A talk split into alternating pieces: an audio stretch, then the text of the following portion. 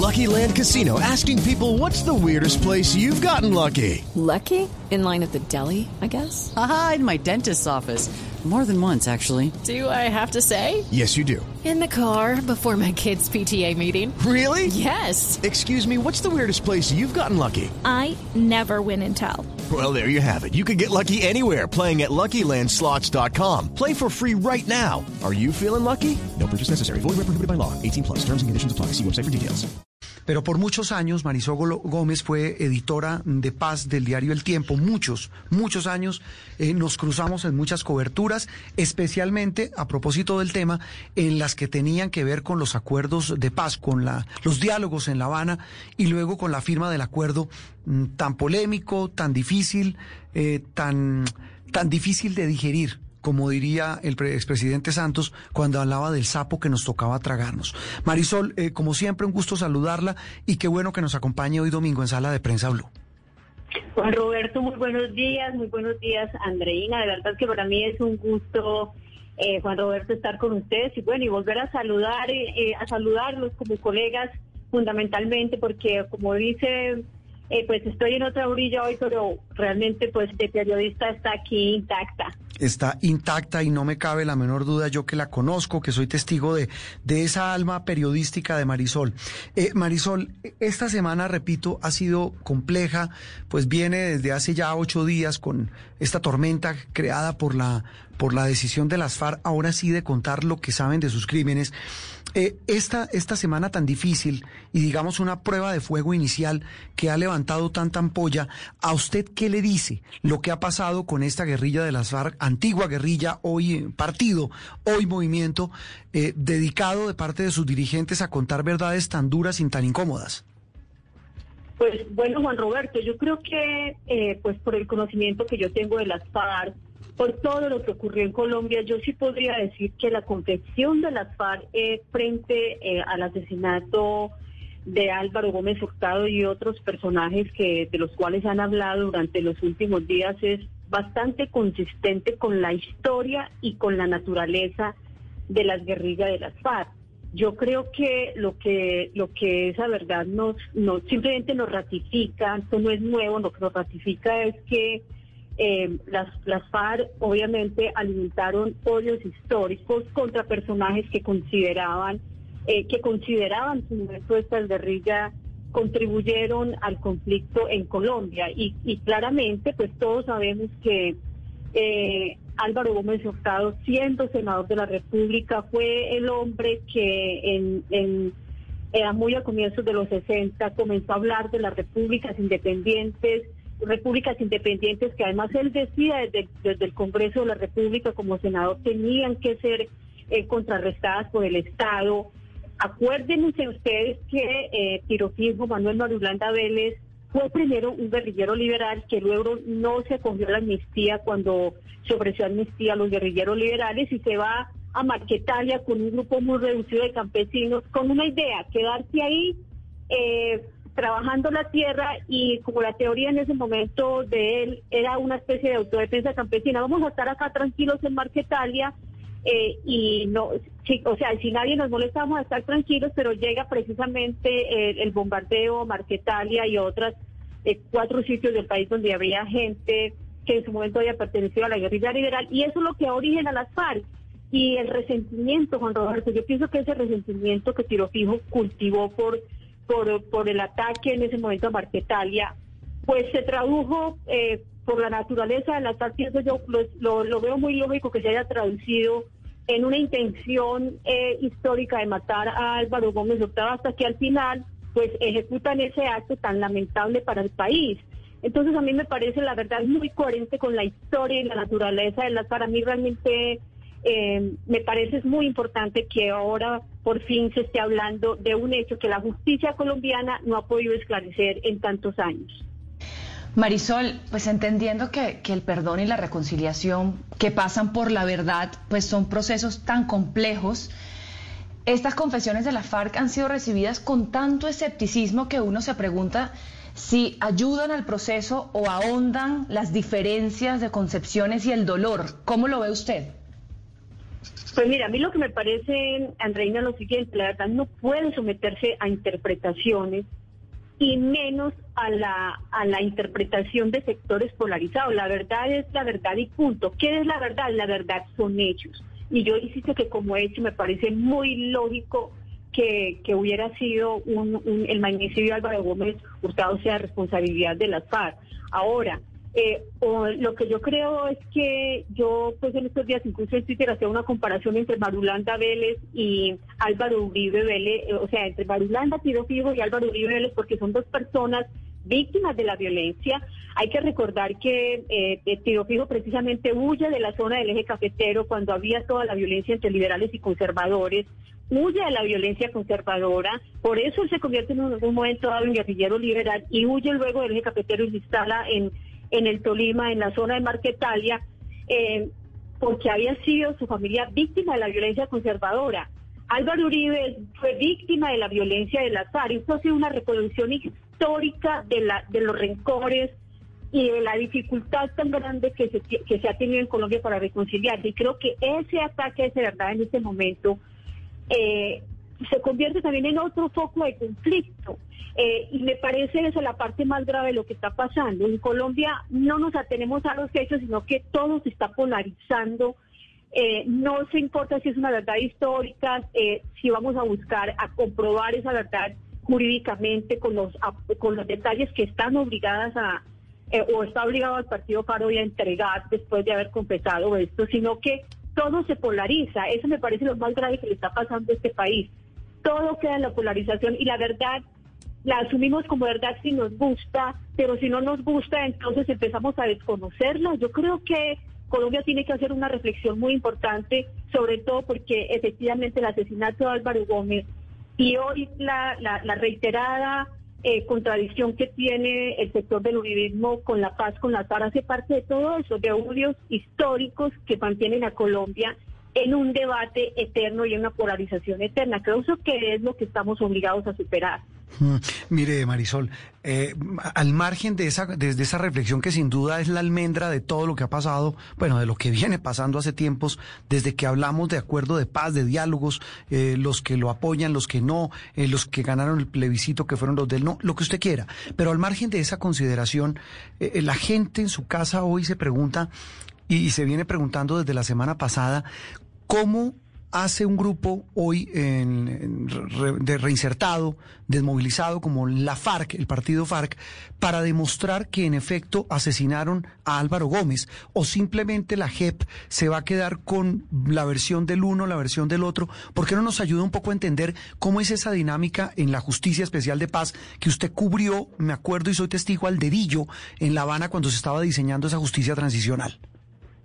Eh, pues mire, Juan Roberto, lo primero que yo tendría que decir frente a eso es que el, el, nosotros y nosotros como periodistas, Juan Roberto, no debemos olvidar primero que la información y la desinformación forman parte esencial de una guerra y que en una guerra se informa o se deja de informar lo que táctica, estratégicamente o coyunturalmente conviene. Entonces, creo que la primera cosa que tenemos que tener en, cuenta, y esto lo digo porque precisamente muchos se han preguntado por qué las FARC hasta estos momentos de la historia deciden contar la verdad. Y ahí va entonces la respuesta a la, pregunta que usted me hace, Juan Roberto, porque este es el momento.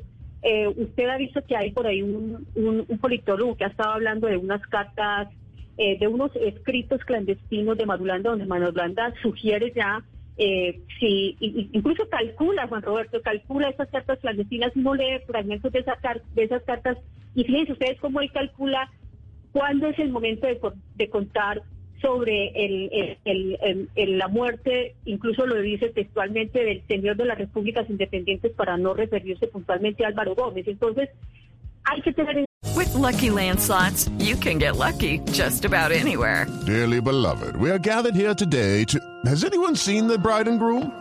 Sorry, sorry, we're here. We were getting lucky in the limo and we lost track of time.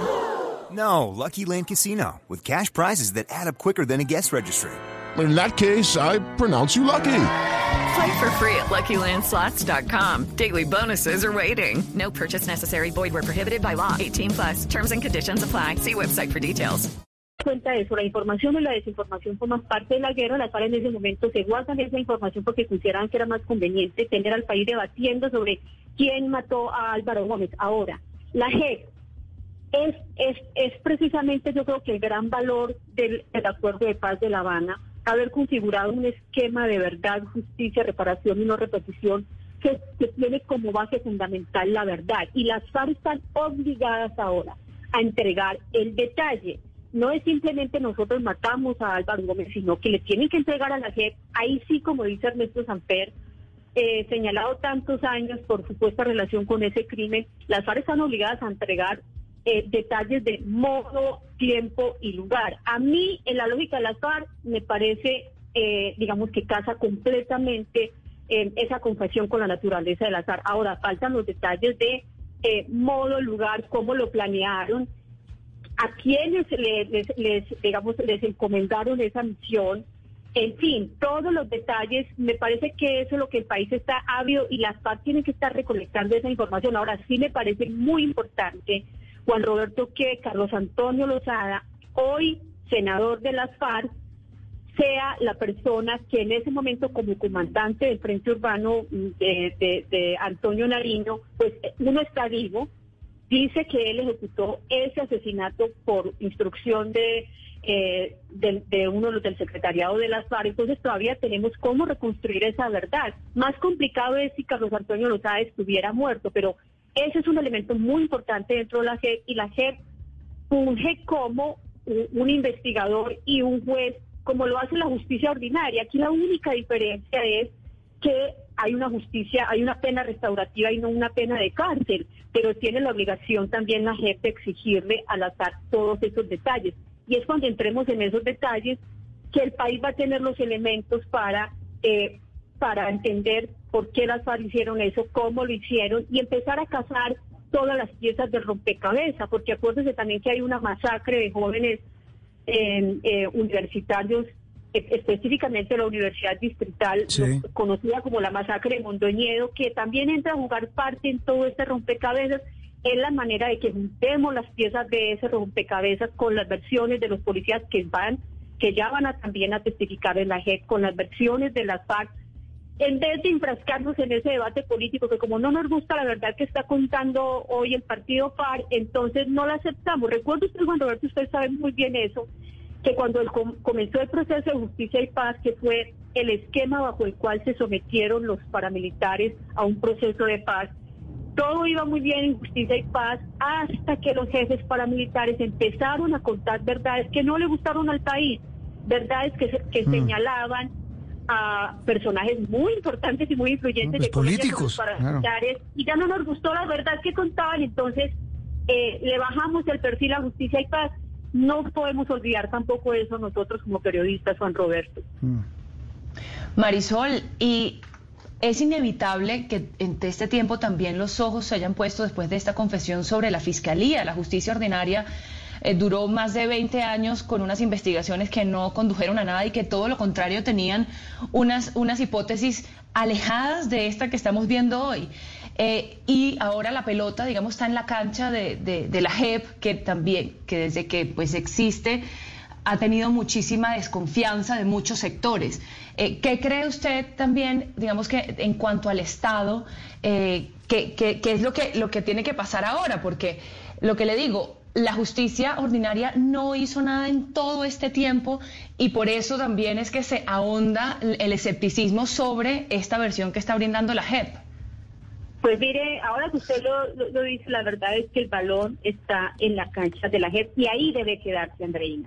Ahí debe quedarse porque, aunque no nos guste, esta verdad se está conociendo como producto de un proceso de paz que eh, configuró todo el esquema de justicia a partir de la JEP. ¿sí? Entonces, eso no lo podemos olvidar. Me parece que comete un grave error el fiscal Francisco Barbosa cuando habla de que va a investigar y que pide que las FARC vayan a la fiscalía. Aunque no nos guste, reitero, esto es producto de un proceso de paz para el cual, eh, eh, digamos, para el cual la, la, la verdad, la justicia debe hacerse desde la JEP. Y ese es, digamos, esta verdad se conoce justamente porque existe ese beneficio para los antiguos comandantes de las FARC. Si no existiera ese beneficio, probablemente esta verdad no la conoceríamos nunca. Hay que respetar la instancia de la JEP y que la JEP haga justicia, justicia restaurativa. Eso fue lo que se pactó. El otro, el otro gran eh, debate es si Carlos Antonio Lozada debe permanecer en, el Congreso. En, el Mm. Claro que debe permanecer en el Congreso, es que ese fue el pacto, es que ese fue el acuerdo y como decía Juan Roberto ahora, ese era el sapo que teníamos que tragarnos a cambio de verdad. ¿Vale la pena? Yo Eh, diría que sí, sí, Juan Marisol. Roberto, yo diría que sí, Andreina. Sí, ta- tal vez eh, cuando hablábamos de ese sapo del que tanto oímos hablar usted y yo en La Habana, cubriendo este- estos temas del y ya, ya se me acaba el tiempo, pero tal vez una frase final, una reflexión final. Eh, independientemente de que demuestren o no que los señores de las FARC, los de compañía, en este caso que asesinaron a, Álvaro Gómez, eh, judicialmente, ¿qué pasa con ellos? Independientemente de que se queden en el Congreso.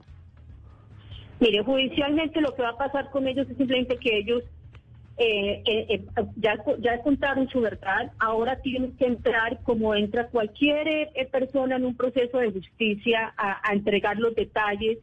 En la Jurisdicción Especial para la Paz valoran los detalles, sacan una conclusión como la saca cualquier juez Tribunal de la Paz de, la JEP y dice, pues eh, esta es una verdad y como el pacto de paz dice que no puede eh, haber eh, cárcel, pues vamos a poner una pena restaurativa. Y la pena restaurativa eh, eh, es, es eh, una pena que, como todos sabemos, es hacer eh, obras por las víctimas, que puede ser que mandan a los a, desminar. Ahora, si la pena es compatible o no compatible con la labor del Congreso, eso también lo define, según la Corte Constitucional, lo define la JEP. El juez de la JEP dice, si lo vamos a mandar a desminar durante cinco días a la semana, eh, de lunes a viernes, probablemente la pena de Carlos Antonio Lozada no sea una pena compatible con el oficio de congresista, porque él tendría que estar en las sesiones del Congreso. Eso lo define la JEP. Pero si dice, él va a desminar eh, los días que no trabaja como congresista, pues la pena es eh, completamente compatible con su labor de congresista, hace días de congresista y los otros días que no hace labor de congresista, ustedes saben, si el Congreso no trabaja todos los días, se tiene que ir a desminar, se tiene que ir a construir un puente. En fin, eso es lo que tenemos que aceptar porque eso es lo que se pactó en La Habana y la única manera de pasar la página es justamente respetando ese esquema de verdad, justicia, reparación y no repetición, que es el punto final de ese esquema y es el más importante porque todo esto que nos molesta tanto, todo esto que entra en tanto debate, tiene que cumplirse para que no haya repetición de la historia que se ha venido repitiendo y repitiendo porque nunca ha habido verdad.